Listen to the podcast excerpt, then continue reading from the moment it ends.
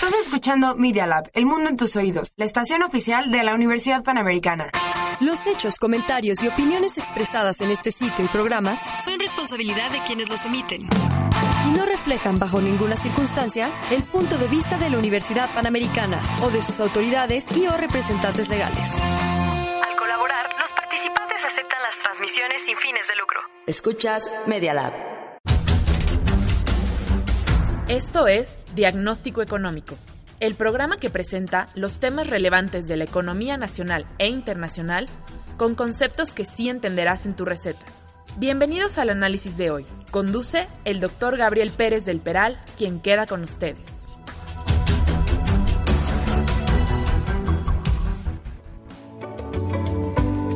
Buenas tardes, como siempre me da mucho gusto estar con ustedes aquí en su programa de diagnóstico económico.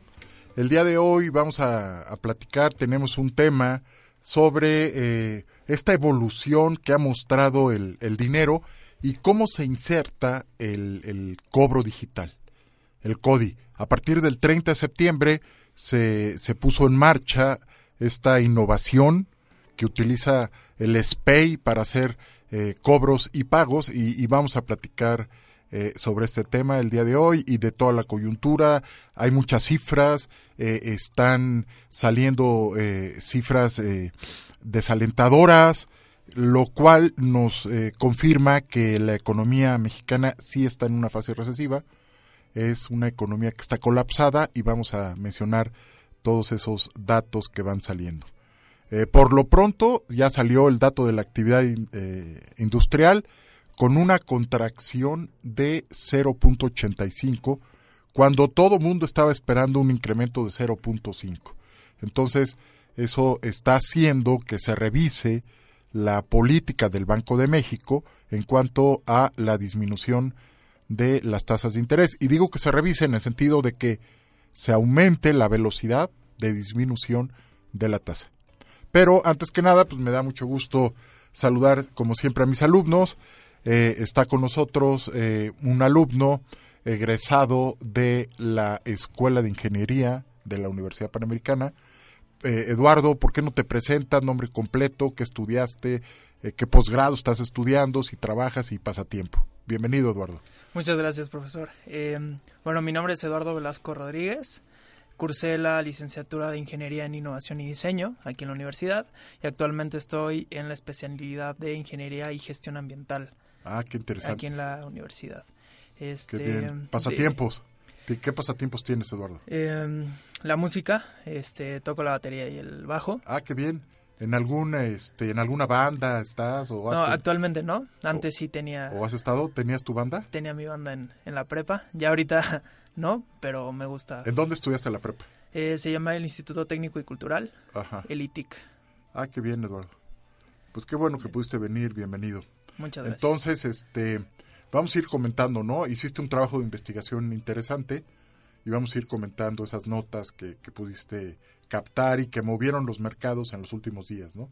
Exacto. Y que los están moviendo el día de hoy. Bueno, muy bien. Eh, Cody, eh, les decía, el, el 30 de, de, septiembre se puso en marcha este cobro digital que utiliza dos tecnologías muy importantes, ¿no? Eh, el llamado código QR y eh, una tecnología que se llama, bueno, por sus siglas en inglés, NFC, que quiere decir Near Field Communication. El, el QR, ¿no? Se ha oído mucho, ¿no? El código QR. Eh, quiere decir Quick Response, ¿no? Tu respuesta rápida a través de, de tu teléfono. Y el teléfono, la NFC, es cómo se comunica rápidamente con otros campos, ¿no? Que va registrando el mismo. Eh, ¿qué, opinión, cómo viste el, artículo, el, escrito? Este, ¿Qué te pues, llamó la atención, mi estimado Eduardo? Me gustó mucho que, este, bueno, la iniciativa que es prácticamente el utilizar estas dos tecnologías y pues realmente se llega a una propuesta muy eh, apta para pues todas las personas este, aquí en México, ¿no? Creo que es una medida muy buena, es muy viable, es factible y deseable para todos los Sí, estoy de acuerdo. todas las personas. Estoy de acuerdo contigo. Para empezar, van a ser eh, montos no mayores a 8 mil pesos, estos cobros y estos pagos. Y la idea, y es en segundos. O sea, la gente que ya tiene en sus aplicaciones bancarias, ¿no? Eh, el, el CODI, el, el código QR, pues en segundos puede hacer este, este pago, ¿no? Y, los proveedores el respectivo cobro a través de, del QR, ¿no? Bueno, entonces, eh, ¿cómo, ¿cómo se inserta esta innovación? ¿Cuál es el eslabón en el cual se introduce el, el cobro digital? Vale la pena mencionar que a lo largo de la humanidad, pues ha habido diferentes, eh, le llamamos commodities o cualquier cosa que, que se haya utilizado como dinero, sí y solo sí cumpla tres funciones. ¿Te acuerdas de esas tres funciones? Sí, Adelante. este justo que funjan como un medio de intercambio. Importante, ¿no? Para facilitar lo que decías ahorita. Exacto. Eh, viable y deseable porque facilita el comercio Ajá. entre bienes y servicios. Justamente facilita el uso de bienes y servicios. Eh, también que sea un depósito de valor, ¿no? Que me permita ahorrar ese dinero y posteriormente usarlo a futuro. Y eh, como tercer punto, que sea una unidad de cuenta. Es decir, que funja como un instrumento útil de medición y, eh, y evaluación. y evaluación. Exacto. Entonces, que sea un medio de intercambio, que sea una, una unidad de cuenta y que sea un depósito de valor, características de las funciones que, que debe de cumplir. Y a lo largo de la historia, pues diferentes eh, cosas han cumplido con estas funciones, como el té, la sal, el cacao, ¿no? Hasta el siglo XII los aztecas utilizaban todavía cacao. El ejército romano recibía sus pagos en saquitos de sal, de ahí viene la palabra salario. Entonces, son diferentes eh, elementos que han cumplido con lo que mencionaba Eduardo de las funciones del dinero. Eh, hoy en día eh, se utilizan diferentes, eh, por ejemplo, eh, pongo el, el- el caso en, en algunas prisiones de Europa, que se utilizan los jabones de baño como, como dinero, ¿no? Como medio de intercambio y que se está cumpliendo con esto, ¿no? Y también, fíjate, curioso, rompen, rompen eh, y utilizan las cuentas de, del Rosario para poder hacer intercambios. Cosa curiosa. Bueno, muy bien. Eh, muchas cosas a lo largo del tiempo han podido conjuntar estas tres funciones. Pero eh, el, dilema, el debate, pues es tan antiguo como la humanidad. ¿Qué utilizar como dinero? En primera instancia podemos hablar de que eh, las, las primeras monedas se remontan a estas aleaciones que se hicieron de metales preciosos, oro y plata, por ahí de 650 antes de Cristo, del año 650 antes de Cristo, y eh, en, lo que ahora es Turquía occidental, ¿no? Lidia en aquel momento. Y también eh, es muy interesante cómo aparece el trueque en, el devenir humano. Eh, ¿Cómo ves esto de- del trueque, no? Que también menciono algo. Sí, este, pues muy interesante, ¿no? Ver cómo hace muchísimos años se utilizaba esta medida, pero el hombre fue capaz de identificar que era muy complejo, digamos, llegar a un acuerdo, ¿no? Porque eh, necesitaba yo encontrar a alguien que me diera a cambio un producto que yo necesitara y al mismo tiempo estuviera interesado él en lo que yo ofrecía. Entonces, eh, digamos que ahí es donde el dinero entra y cambia, o más bien soluciona este dilema que existía en cuanto al trueque. trueque. Exacto, entonces bien, bien lo explicaste, ¿no? Eh, y, y a eso se le conoce como la doble coincidencia de intereses. El que alguien tenga lo que a ti te interesa y que tú tengas lo que a alguien le interesa. Pero aparte que sean equivalentes, qué complicado el trueque Sí. y costoso. Entonces la aparición del dinero viene precisamente a minimizar los costos del trueque. Y una eh, eh, cosa que se haya utilizado como dinero, pues en su momento eh, se consideró que minimizaba los costos de, de lo ya explicado, ¿no? Del, del trueque. Muy bien. y, y hacer más eficiente el comercio, por supuesto. Y características de que debe cumplir el dinero, Eduardo. También Es- son tres, ¿no? Sí, justamente que debe ser portable, debe ser durable y al mismo tiempo divisible en pequeñas cantidades. Sí, por ejemplo, el CODI, ¿no? Justo, Es, es portable, por supuesto. claro. Es durable, pues también. Y es divisible, es infinitamente divisible lo que se puede usar a través de, de esta plataforma del, del CODI, que utiliza a su vez la plataforma del SPEI. Ahora, se han hecho algunos comentarios recientemente cuando se, implementó sobre el hackeo. ¿Tú cómo ves estas eh, posibilidades? ¿No tiene posibilidades? ¿Recuerdas que hace eh, algunos meses eh, pues hackearon el SPEI? Sí, es eh, pues eh, es un tema obviamente sensible y que debe de tomar en cuenta el Banco de México, ¿no? Justo esta plataforma, creo que uno de sus pilares eh, primordiales es la seguridad, ¿no? Y brindarle a la, gente esta seguridad es esencial al momento de hacer todas estas transacciones, ¿no? Por lo tanto, creo que sí es un tema a considerar y eh, creo que la aplicación sí toma en cuenta y va a hacer muchísimo más seguro el uso del dinero. Estoy de acuerdo contigo. eh, se reduce el uso de efectivo. No, no vas a tener que andar buscando un cajero automático cuando necesites hacer una compra porque no tienes efectivo. Ya con tu QR, con el- la plataforma del CODI, pues puedes realizar eh, en cuestión de segundos esas transacciones, ¿no? Que hacemos, ¿no? Ir al Oxxo, comprar lo que necesites. y en principio, como les decía, no más de 8 mil pesos, pero se espera que vaya creciendo esta cifra. Sí. Entonces, pues sí, eh, se saltaron las murallas del SPEI, las cruzaron eh, hace algunos meses, pero desde entonces el Banco de México ha reforzado eh, la seguridad ¿no? de, de esta plataforma para hacer transferencias electrónicas de dinero. ¿Qué más? ¿Qué más este, podemos decir sobre, sobre esto, mi estimado? Do- eh, un econom- dos economistas, ¿no? Cito ahí en, Sí. en, eh, finales del siglo XIX. Ah, Karl Menger, Menger. importantísimo economista.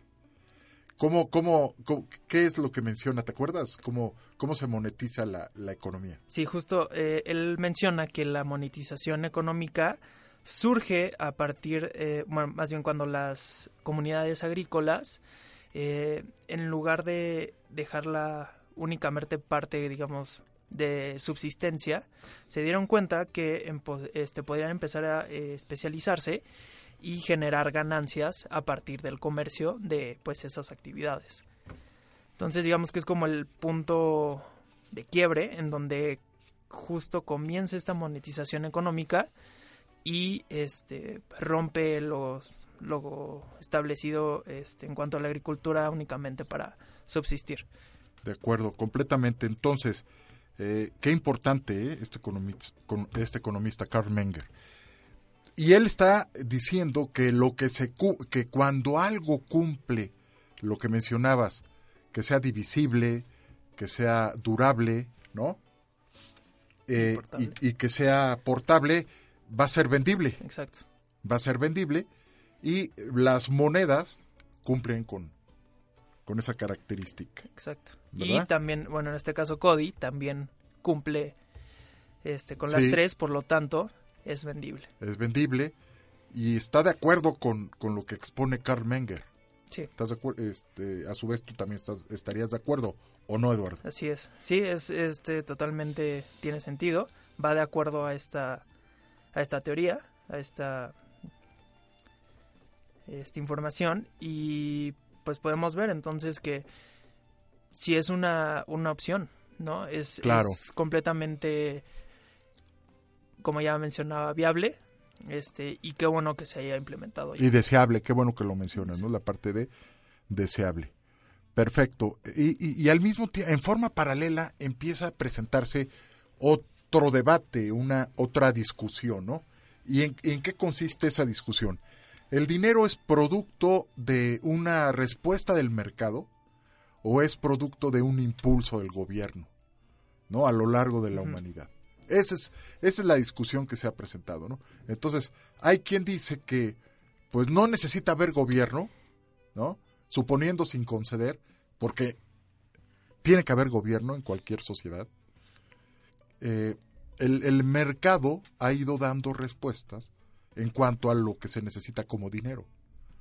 Pero por otro lado está, eh, están los defensores de que es producto del, del Estado. ¿Te acuerdas de, de esa parte? Sí. Adelante. Este, justo. Eh, hay quienes dicen que el mercado por sí solo eh, iba a implementar el dinero como eventualmente, ¿no? Este, pero creo que el, el gobierno sí es una, en- un ente muy importante en, en este caso y lo podemos ver en CODI, justamente es Ese el es bueno. Estado. Ahí está, este es un buen ejemplo. ¿Por qué no hacemos eh, eh, esta reflexión después de un corte de estación que nos están pidiendo nuestros productores? Regresamos.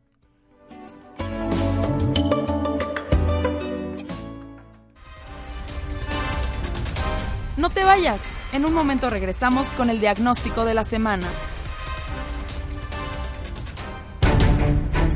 Dos dedos de frente, un programa para comprender los medios. Conducen Lourdes López, Guadalupe Díaz y Rigoberto García. Dos dedos de frente. Todos los miércoles a las 4 de la tarde aquí en Media Lab Radio.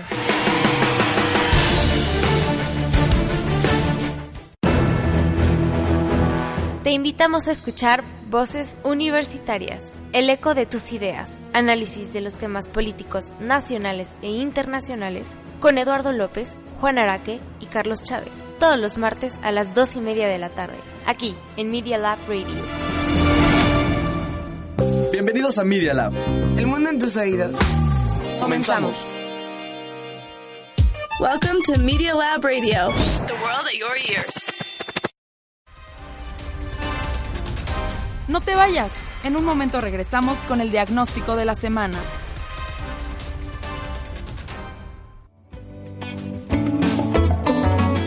Muy bien, vamos a seguir platicando del tema de Cody y de su eh, inserción en la evolución del dinero, pero en la parte de, del diagnóstico, eh, en la investigación que, realizaron eh, mi estimado Eduardo, pues hay cosas muy, muy interesantes. El día de ayer, ¿no? Aparece eh, la encuesta nacional de empresas de la construcción, y se confirma la caída estrepitosa que tiene el valor de la producción de eh, las empresas constructoras al mes de agosto. En, en forma desestacionalizada, o sea, comparado con el mes anterior, hay una caída de 10.3% y es el, el nivel más bajo desde 1995, ¿no? En aquella crisis del error de diciembre, ¿no? que había sido la, la, crisis más importante en la era moderna del país y luego fue superada por la de 90, 2008 y 2009, ya conocida como la Gran Depresión, originada por cuestiones eh, internacionales. Bueno, eh, y a esta cifra ahora nos informan que la actividad industrial, cuando la mayoría de, los, de las corredurías, la mayoría de los analistas estaban esperando un incremento de 0.5% en la actividad industrial, trae una contracción de 0.85% la actividad industrial. Entonces, eh, por otro lado, la inflación está en, en, el rango objetivo del Banco de México, está en 3%, y se acerca el 14 de noviembre, en donde el Banco de México eh, en donde la Junta de Gobierno va a anunciar su decisión con relación a las tasas de interés. Estas cifras están haciendo que eh, se, pueda pensar que van a aumentar la velocidad de la disminución de la tasa de interés y que en forma más rápida puedan llegar a 6%, que el 6% es la tasa de interés conocida como neutral. ¿no? Entonces, eh, ese, es una de, ese, es, ese es uno de los aspectos que, que vamos a ir mencionando, pero eh, ¿por qué no vamos comentando lo, lo, por ejemplo, en la, en la lámina 2 de, de su investigación, ¿no? Hay una gráfica ahí muy interesante. Ya se aprobó la ley de ingresos. Si quieres comentarnos algo que de lo que te hayas quedado de eh, la del superávit, ¿no? El superávit que, que se mantuvo con la aprobación de la ley de ingresos. Si quieres leer algún, par, algún párrafo o tu comentario, Mm, bienvenidos. Sí. em, Las fechas se cumplieron. Acuérdate que el 20 de, de, de octubre era el deadline para la aprobación de la ley de ingresos por parte de los diputados. Entonces, una buena señal, un buen mensaje que enviaron eh, la- los diputados es que mantuvieron el superávit primario de 0.7% del PIB. O sea, el mensaje es de responsabilidad fiscal. Pero responsabilidad fiscal, Eduardo, en una economía colapsada y en una economía que está en fase de, rece- de recesión, en una fase recesiva. ¿Cómo ves esto? Sí, eh, menciona aquí el artículo que eh, además eh, la recaudación de impuestos para el siguiente año será de 3 billones 505 mil 822 millones de pesos frente a eh, 3 billones 499 500 mil aproximadamente de la iniciativa original, ¿no? Entonces reafirma el punto que ya mencionamos, pero eh, al autorizarse eh, una meta de crecimiento entre 1.5 a 2.5 y se mantiene la inflación, esto, digamos, puede llegar a ser contraproducente en el tema de finanzas públicas porque, eh, como ya sabemos, puede arriesgarse o bueno, puede haber riesgo de que las calificadoras eh, pues al país lo le bajen la, la calificación. Bueno, y básicamente por el monto de deuda que tiene Pemex, ¿no? Justo. Eso es un punto que está metiendo mucho ruido a los mercados. La empresa más importante de México, la empresa petrolera más endeudada a nivel mundial, con eh, eh, este manejo no tan claro, ¿no? Eh, dos bocas en Paraíso Tabasco, muy cuestionado ese proyecto, eh, el que estén dejando de exportar para refinar también es muy cuestionable. El no estar de acuerdo con la inversión privada internacional y no querer hacer estas asociaciones con empresas petroleras importantes, pues hace difícil pensar que eh, se pueda eh, eh, quitar el temor, ¿no? Eh, de que le bajen la calificación a Pemex y al soberano que es México. Por ese lado, ¿no? Por eso es- así está Fitch, así están eh, Moody's y Standard Poor's, con una lupa viendo este comportamiento.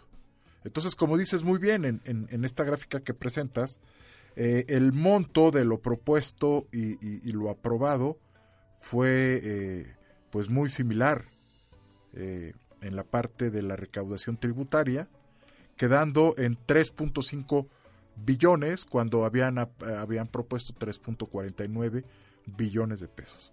En el impuesto sobre la renta le, eh, habían eh, propuesto 1.8 1.84 billones y quedó en 1.85 lo aprobado en la parte de recaudación del impuesto sobre la renta. Y en la parte de los derechos, Eduardo, recaudados, habían propuesto 51 mil, 51.7 miles de, millones de pesos y quedó en 52 mil millones de pesos. 52.3 miles de millones de pesos. El mensaje es responsabilidad, el mensaje es disciplina eh, fiscal. Pero por otro lado está la falta de confianza de los inversionistas. Por otro lado está eh, que la inversión lleva nueve meses cayendo, la inversión total. La caída es de más de 9%. Ahora estas cifras se vienen a sumar, obviamente se cae la actividad industrial, se cae el valor de la producción de, de los, eh, em- de las empresas de la construcción. Entonces, pues, ¿qué está pasando con el gobierno? Si por un lado quiere cumplir lo exigido por el Fondo Monetario Internacional, en donde le dice, pues bravo, un aplauso, y así lo dijeron la semana pasada en, el, en la reunión de, primavera del Fondo Monetario Internacional, en donde bien por México, porque está cumpliendo con sus objetivos macro, pero los objetivos micro, ¿en dónde están quedando? Y aquí me refiero en que no se va a cumplir, por supuesto, la, el pronóstico de crecimiento de la economía que se tenía previsto para... Era 2% para este año. Y la encuesta de Citibanamex presentada el martes pasado, eh, revisaron a la baja este pronóstico de crecimiento y va en 0.3. Punto 3, a lo mucho, esperan los analistas de que encuesta eh, en, en, las principales tesorerías del sistema financiero, no crecer más de punto 3. Entonces, imagínate, todas las empresas, el mismo gobierno, hicieron sus proyecciones, su planeación financiera, con una meta de Producto Interno Bruto que no se va a cumplir. E, eso no abona en nada a la confianza, eso no abona en nada a la certidumbre, a la certeza que necesita el capital, a la certeza que necesitan los inversionistas para arriesgar, pues eh, al final del día sí están arriesgando su dinero, pero bajo ciertos estándares previamente calculados, ¿no? Bien dimensionados. ¿Cómo ves esto, Eduardo? Sí, pues realmente es se puede ver, es evidente con, con las notas que hemos estado revisando. Es un punto crítico, yo creo, más bien ya es un punto donde se puede empezar a ver cómo toda esta cadena, todo esta serie de eventos tiene relación y este a partir de un punto va desencadenando, ¿no? Podemos ver que la industria constructora este pues decreció este demasiado para el último año, incluso de un mes para acá bajó bastante y este sí es un tema creo de responsabilidad eh, financiera este en la que también el gobierno debe de apoyar, incentivar este y brindar esta seguridad que está faltando para invertir en en las diversas más bien en, aquí en México. Exacto. ¿Cuál es la importancia de tener un buen pronóstico del PIB? Recuerden que el principal indicador económico es el Producto Interno Bruto. A partir de, de, esa estimación del crecimiento del PIB, pues tiene eh, múltiples efectos. En la parte del, del gobierno, pues no se van a cumplir las metas de recaudación que se tenían. Ya se habían publicado, por ejemplo, a los estados y a los municipios. Eh, reciben, dependen en su gran mayoría de la Secretaría de Hacienda en cuanto a los ingresos. Y si baja la recaudación total, pues disminuye también la recaudación federal participable, que es una bolsa, ¿no? Del 20% de la recaudación total que se reparte a estados y municipios a través del ramo 28 de participaciones. Entonces, ya los presidentes municipales, ya los gobernadores, habían visto un calendario de la administración de los recursos, de la dispersión de los mismos, que no se está cumpliendo. Por eso vimos, no sé si viste hace dos días en Palacio Nacional, que fueron los, los presidentes municipales que están recibiendo menos dinero. Sí. Y les echaron gas, eh, pimienta. No, imagínate qué peligro. Los presidentes municipales quejándose de, de menores recursos cuando los anarquistas, pues cuántos eh, negocios deshicieron, los rompieron vidrios en Avenida Juárez y en 5 de Mayo y en Reforma. Sí. ¿No? Recientemente. Y aquí les echan gas eh, pimienta. Es muy cuestionable. Luego ya posteriormente, ayer ya recibieron, lo recibieron en, en gobernación el subsecretario Peralta y ya platicó con ellos. Pero pues ahí está la, la, la actitud, ¿no? si no hay crecimiento, no hay recaudación, no hay recaudación federal participable, reciben menos recursos y el gobierno recorta su gasto para cumplir con los objetivos comprometidos con el Fondo Monetario de 0.7. Entonces, eh, imagínate tú, el presidente le dice al secretario de, de Hacienda Herrera, a mí cumple, a mí cúmpleme con el 0.7 de superávit, como quedamos con el fondo. Y también cúmpleme con el dinero que necesito para mis programas sociales. Y ya lo demás es problema tuyo. Entonces tienen que andar recortando. Faltan medicinas, ¿no? Faltan, falta material en el sector salud en general. Eh, y recortan en cultura, recortan al CONACID, recortan a diferentes ámbitos de la administración pública que son muy importantes para el desarrollo del país. Es lo que está pasando. Y que, que, que para el próximo año pues, están en lo mismo. El presupuesto de egresos de la federación para el 2020, el paquete económico, hay que recordar que el paquete tiene tres documentos, la ley de ingresos, el proyecto de presupuesto y los criterios generales de política económica. En ese librito de los criterios generales de política económica, pues están estableciendo un crecimiento en un intervalo de 1.5 a 2.5, con una mediana de 2%, un puntual. 2% para el próximo año.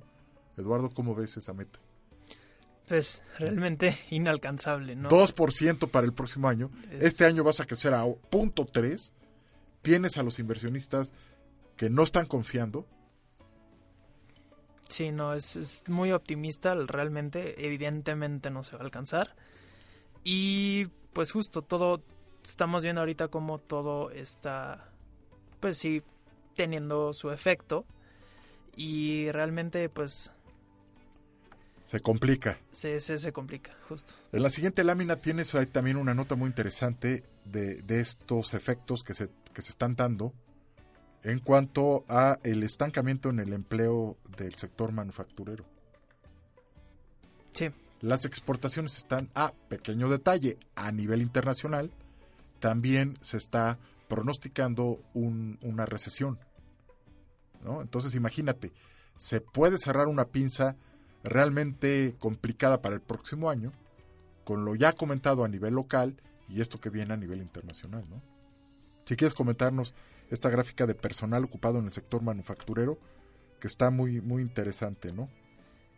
Sí, podemos ver eh, que para agosto ya de este año disminuyó el punto 0.5 esta actividad eh, eh, más bien el empleo en, el, en la industria manufacturera y también se viene eh, presentando debido a los diversos a la situación más bien del, del país no este Entonces, es evidente el retroceso que sí esta la gráfica, recesión. la, sí la, es evidente como dices bien es variación porcentual mensual y se cae 0.05 el, el empleo manufacturero en el mes de agosto se está incorporando con nosotros el embajador Francisco Holguín. Te doy la bienvenida, como siempre, mi estimado Paco. Qué bueno Muchísimas que pudiste gracias. venir. Qué amable, si me atravesó algo, pero no quise faltar. Qué bueno, qué bueno. Estamos hablando de los efectos de, de la desaceleración, embajador. Eh, cómo está manifestándose en diferentes aspectos de la vida eh, nacional y por lo pronto eh, el gobierno no está cumpliendo con sus pronósticos de crecimiento para este año. Y decíamos ahorita con Eduardo eh, que tampoco para el próximo año se espera que los cumpla, porque está en forma puntual pronosticando 2% de crecimiento el próximo año, cuando este año vamos a crecer máximo 0.3, cuando los recursos no fluyen en la parte de inversión, cuando los presidentes municipales están manifestando, quejándose porque no están recibiendo dinero, eh, obviamente los estados tampoco, los gobernadores, y esto los está orillando, embajador, a endeudarse a los municipios y a los estados. ¿Cómo ves esto? Pues la desgracia es que además estamos ya acostumbrándonos a que nos digan, nos, nos mencionen cifras, nos den datos alternativos o cosas por el estilo, y después no se cumplan.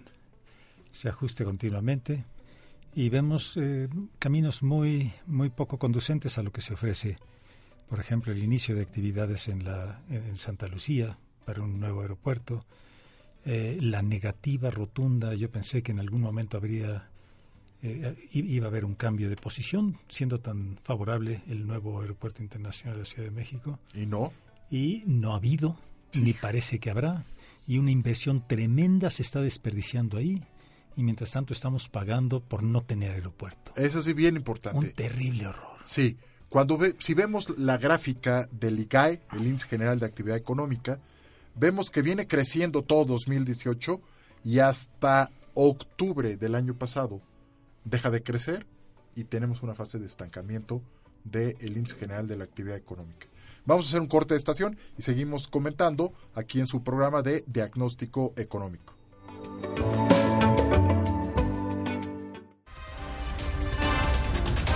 No te vayas. En un momento regresamos con el diagnóstico de la semana.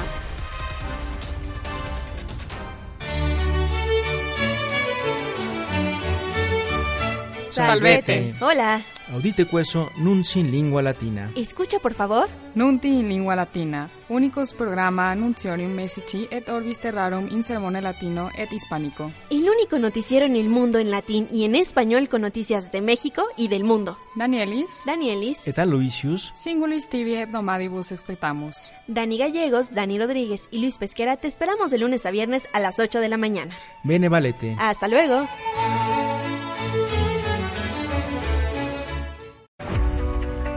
Escucha Imagen Líquida, todos los viernes a las 11 de la mañana. Imagen Líquida, el espacio de diálogo que lleva la fotografía a tus oídos. Con Oscar Colorado y Ulises Castellanos. Aquí en Media Lab Radio. Du hörst Media Lab Radio. Die Welt in deinen Ohren. Estás escuchando Media Lab. El mundo en tus oídos. Continuamos con su consulta. Aquí está su diagnóstico económico.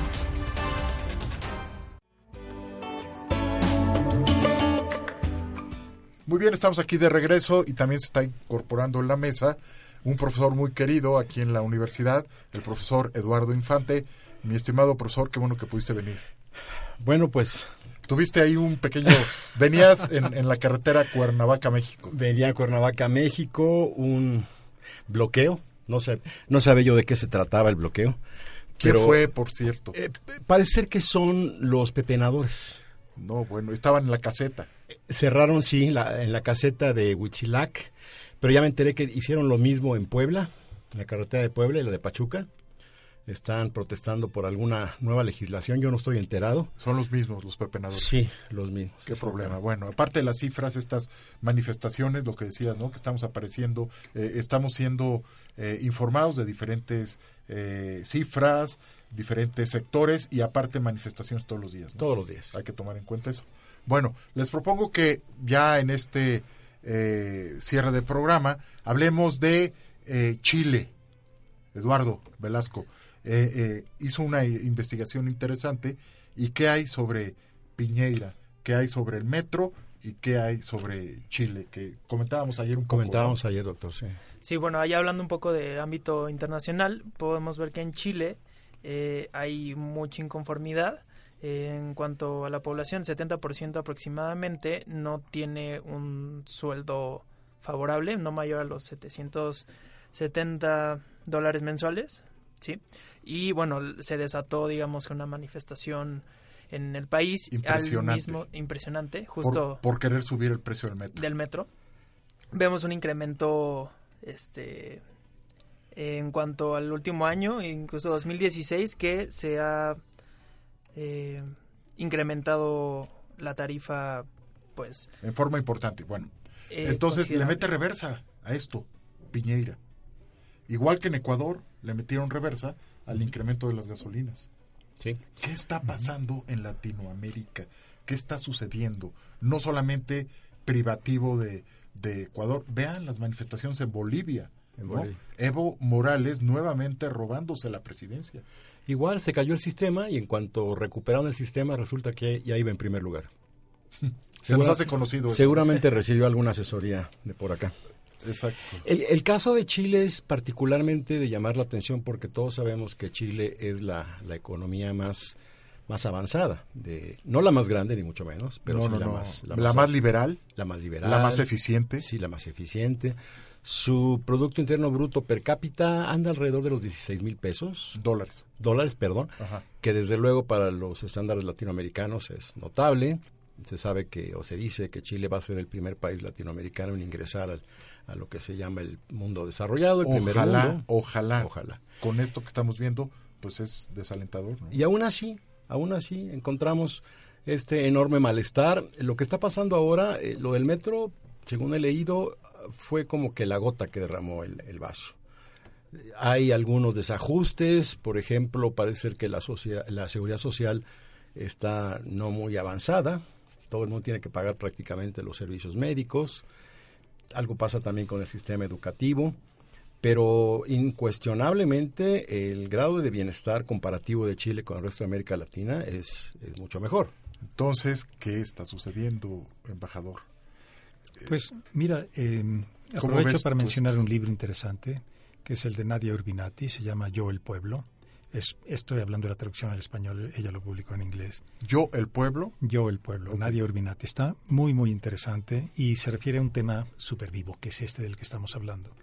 Muy concretamente, el, la forma en que el populismo, a diferencia de los golpes de Estado del siglo pasado, que restringía de inmediato libertades, imponían normas autoritarias, estamos viendo cómo se carcome la democracia bajo el populismo. Sí, sí, sí, y cómo esto supuesto. va llevando decisión tras decisión a, a destruir las instituciones, los contrapesos, los procesos democráticos, las formas y modo para con, con, que, con que hemos venido construyendo la democracia en México, por lo menos desde la reforma de, de Reyes Heroles en, en los años 80 y, y, de un momento a otro estamos en otro, estamos llegando a otro mundo. Sí, sí, sí, la confusión en la que está el mundo con los populismos.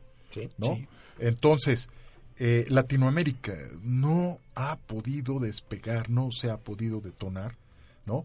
Veamos Venezuela, veamos eh, Argentina. Bueno, Cuba, Argentina, eh, ahora Chile, Ecuador, Bolivia, etc., etc. Perú, Perú. también, inestabilidad. Uh -huh. Por eso Bolsonaro es tan radical, por eso en Brasil tienen un presidente que es, ustedes estarán de acuerdo, muy parecido a Trump, ¿no? Un populismo de derecha y muy radical ante este embate que yo considero, esto es una opinión personal, por un lado está, y lo decíamos ayer, ¿no? El foro de Sao Paulo, ¿no? Estos mensajes socialistas, estos, estas directrices que nada más están esperando una oportunidad para colarse. Uh -huh. En Ecuador uh -huh. estaban esperando el, el, posible incremento de la gasolina, avivan toda sí. la inestabilidad y se uh -huh. cuelan. Sí. En Chile, el metro, sí. lo mismo. Y por otro lado, el narcotráfico. Claro, claro. ¿no? Narcotráfico y el foro de Sao Paulo. ¿De dónde se financia el foro de Sao Paulo? Esa es la pregunta. Pareciera que, que se está gestando un nuevo escenario de confrontación geopolítica en América Latina. Rusia, esto es muy personal, yo no tengo manera de, de ni siquiera de, de, afirmarlo. Sospecho, sospecho que Rusia tiene que ver algo con esto. La entrada a, a los medios eh, televisivos de este noticiario RS, que es la, la versión rusa del CNN, ve uno su programación y te queda claro por dónde van las noticias, ¿no?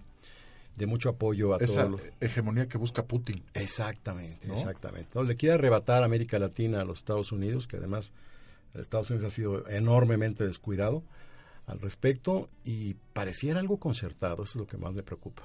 Y China, y China también, ¿no? En la parte económica. O sea, ha sido, ha sido evidente el fondeo, los privilegios que le ha dado a, a Venezuela, por ejemplo. Sí, como no es cierto. En la deuda. En la deuda. En la deuda sí. y, y, y, y, también Rusia. También el Rusia. apoyo que ha recibido Maduro. Sí, sí. ¿No? Sí. Eh, y, los embates de Trump uh -huh. se han visto detenidos por estos dos países. Correcto. Hacia Maduro. Hacia Maduro. Hacia Venezuela. Sí, y esto nos hace, nos lleva a que es un problema mundial, no solamente de América Latina. Sí. Se está dando en Europa, se está dando en, en Norteamérica, increíble, la cuna de la democracia o el modelo de democracia supuestamente que, han, que, hemos seguido muchos de los demás países del continente. Estamos viendo cómo se deteriora, cómo se cae.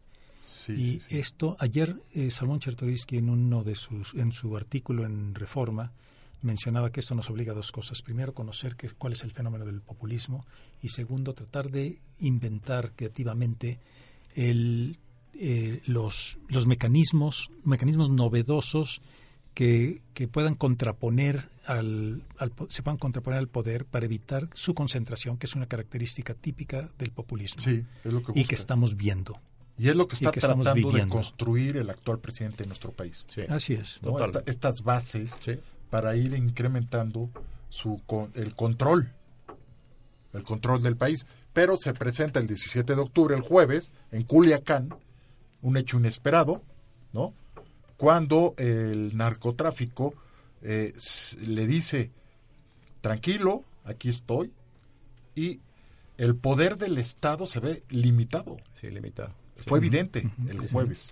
Sí. ¿no? Yo me pregunto si se reúne todos los días con su gabinete de seguridad el presidente López Obrador a las 6 de la mañana, ¿cómo es posible que esté diciendo en este momento que no supo de ese operativo el jueves? Es- Es, es imposible. es- imposible. Nadie se lo cree.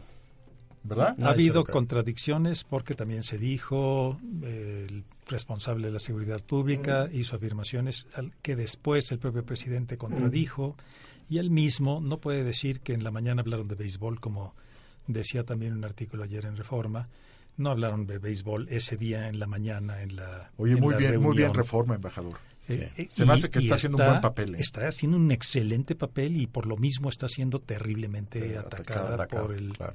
por el presidente de manera abierta y directa Sí. y constante, continua, desac- tratando de desacreditarla. Es- no lo va a desacreditar tal vez ante gente pensante, pero sí ante su- sus seguidores.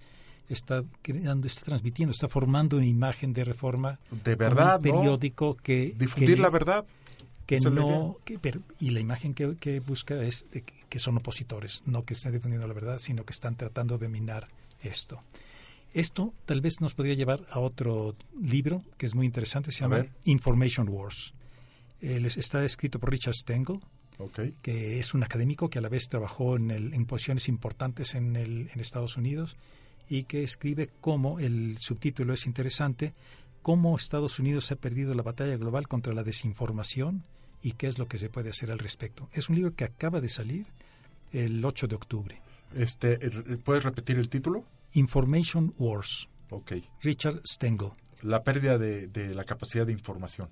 La pérdida, sí, la- cómo estamos sujetos ahora a toda esta información que se mueve en redes y demás y que desinforman.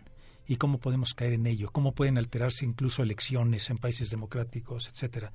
Y si me Qué permites uno último. Adelante. Se llama Crisis of Conscience, Whistleblowing in an Age of Fraud. Este es un libro de Tom Mueller. Ok. Este no lo he leído porque no ha salido. Esta es una super primicia. 2 de, 2 de enero de 2020 sale este libro.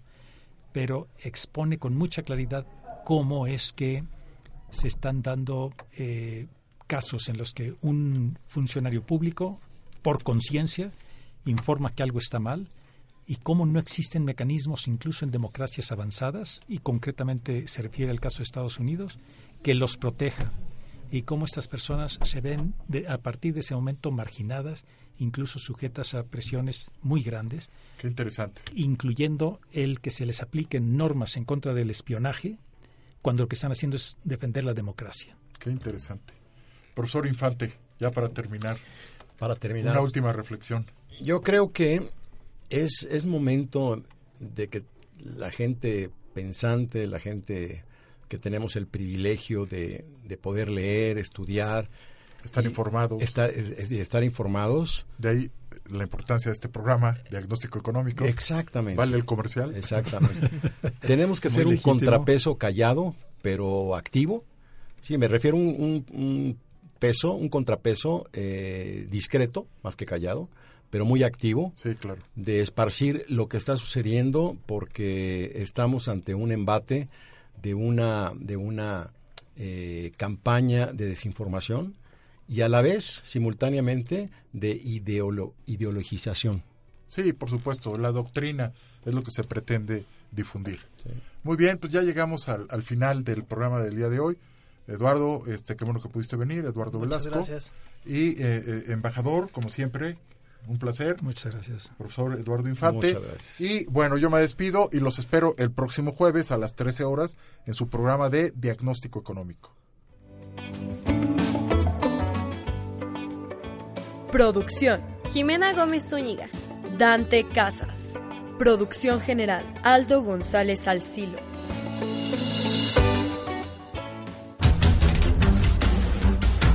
Hasta aquí su receta económica. Lo esperamos en su próximo diagnóstico económico. Hasta entonces.